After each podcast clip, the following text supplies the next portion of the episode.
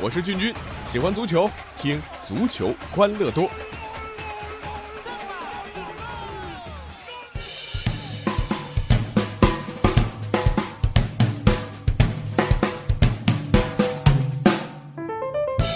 好，欢迎来到我们今天的足球欢乐多，我是君君。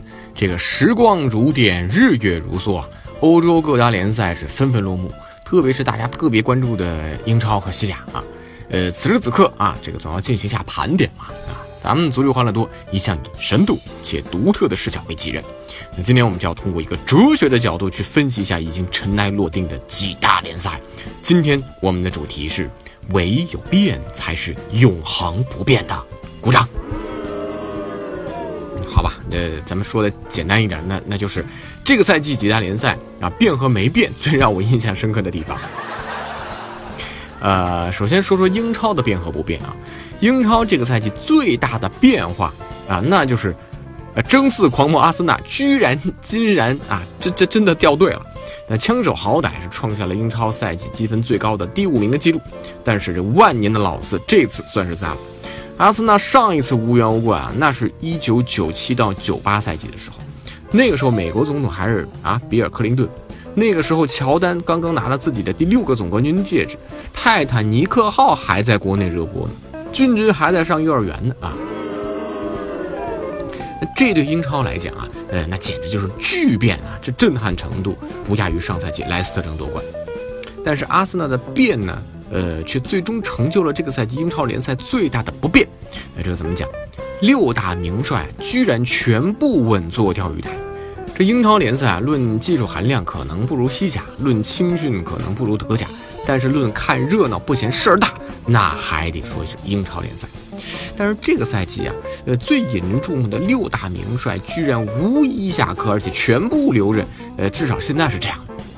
这去年夏天，大家还记得英超教练席发生了巨大的变化啊！瓜迪奥拉、穆里尼奥、孔蒂三大名帅啊登台亮相，加上原来的温格啊，这克洛普和波切蒂诺六大名帅，从斗嘴到斗智斗勇啊，到场边斗法，真的是过瘾。这赛季结束了，你会发现笑到最后的孔蒂啊，这个第一个赛季就从乱军当中杀出来获得冠军，这个确实不容易。那执教切尔西那是必须的，那继续执教嘛。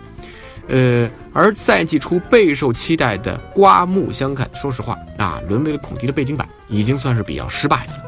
瓜迪奥拉从初来乍到的一波疯狂连胜到水土不服，最终只能名列第三。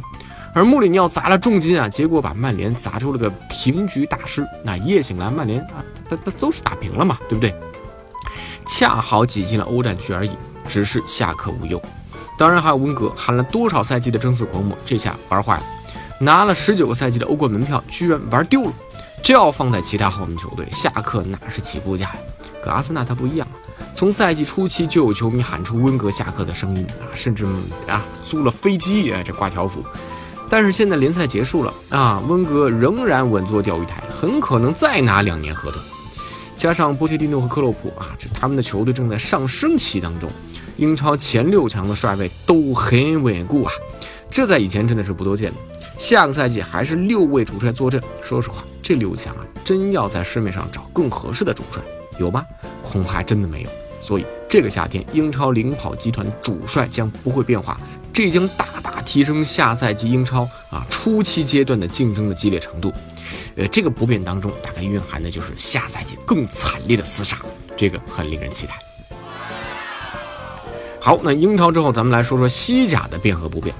西甲的不变显而易见。皇马、巴萨啊，这个形成了一个凌驾于西甲之上的西超联赛，他们就像两个 bug 一样存在。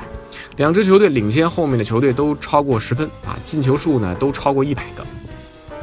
马竞呢本来可以往这个啊前三里边这个低级层挤一挤，但是最近这两个赛季的表现看，似乎呢确实有点跟不上，那已经到极限了。所以说，只要皇马、巴萨在，西甲联赛的争冠格局或者说西超联赛就不会发生任何改变，不是皇马啊就是巴萨。但是在这个不变的背后啊，是皇马和巴萨的此消彼长啊，皇马变强了，巴萨变弱了。恩里克赛季末就将离开，巴萨这个赛季最多啊，也就再搞一个国王杯的冠军聊以自慰。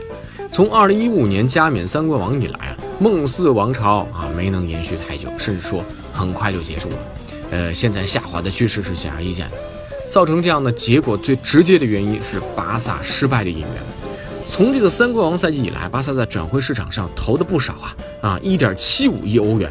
但是现在你会发现，买了那么多人，唯一打出身价的啊，只有乌姆蒂蒂这一个，其他这一亿几千万欧元都算打了水漂了。从哲学角度来讲，有些球队他只能用自己的方式踢球啊。巴萨的风格已经是深入血脉，恩里克没有从拉玛西亚发掘更多的新人，反而是大肆的购买，结果造成大量的排异现象。当巴萨变得不太像巴萨的时候，球队的变差也成为了必然。这和巴萨的倒退相比呢，皇马倒是在齐达内上任后呢是越变越好。齐达内牛在哪里啊？我觉得轮换一定是，呃，这是一种很高级的变化。有一个数据啊，呃，一七年皇马的三十三场比赛，皇马在最后十五分钟里攻进了二十六个球，这个占全部进球数量的三分之一。什么道理啊？体能就是比你好啊，最后我就是能跑。这种轮换呢，甚至包括 C 罗刚开始这个都是排斥的。但是你要知道，主教练是齐达内啊，也就是他压得住啊。C 罗最后有七场比赛没出场，五次呢就被提前换下来。赛季当中，C 罗居然还有时间和女友去度假。但是好处啊，就是 C 罗的身体保持的太好。下个赛季，皇马和巴萨还是会在变和不变的博弈当中继续前进。谁能在变和不变当中去找到呃一种相对的平衡呢？谁就能在竞争当中占得先机。好了，再来说说德甲。坦白讲啊，这个赛季德甲还是有些变化，比如说红牛的异军突起呀，啊，狼堡的急速堕落啊，啊，这让我们觉得，哎呀，好像有点始料不及。但是不管你三十六变还是七十二变，德甲的冠军它就是不变，拜仁慕尼黑。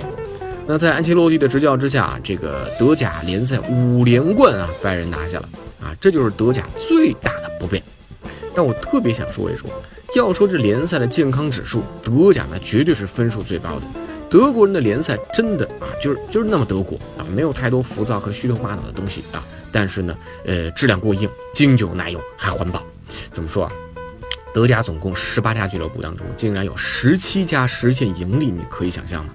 哪个联赛做得到？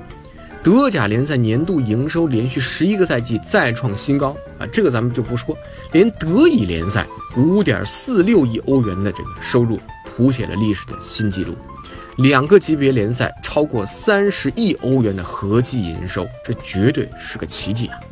而看德甲，你还会有更深刻的体会，那就是啊，场上年轻才俊那是一波接着一波，这种变化才是德甲真正的欣欣向荣的特点。这种变化保证了德国足球强盛的不变。你看德甲联赛，二十岁上下那都不算年轻了，十七八岁都已经崭露头角了。德国青训在这里我们不展开。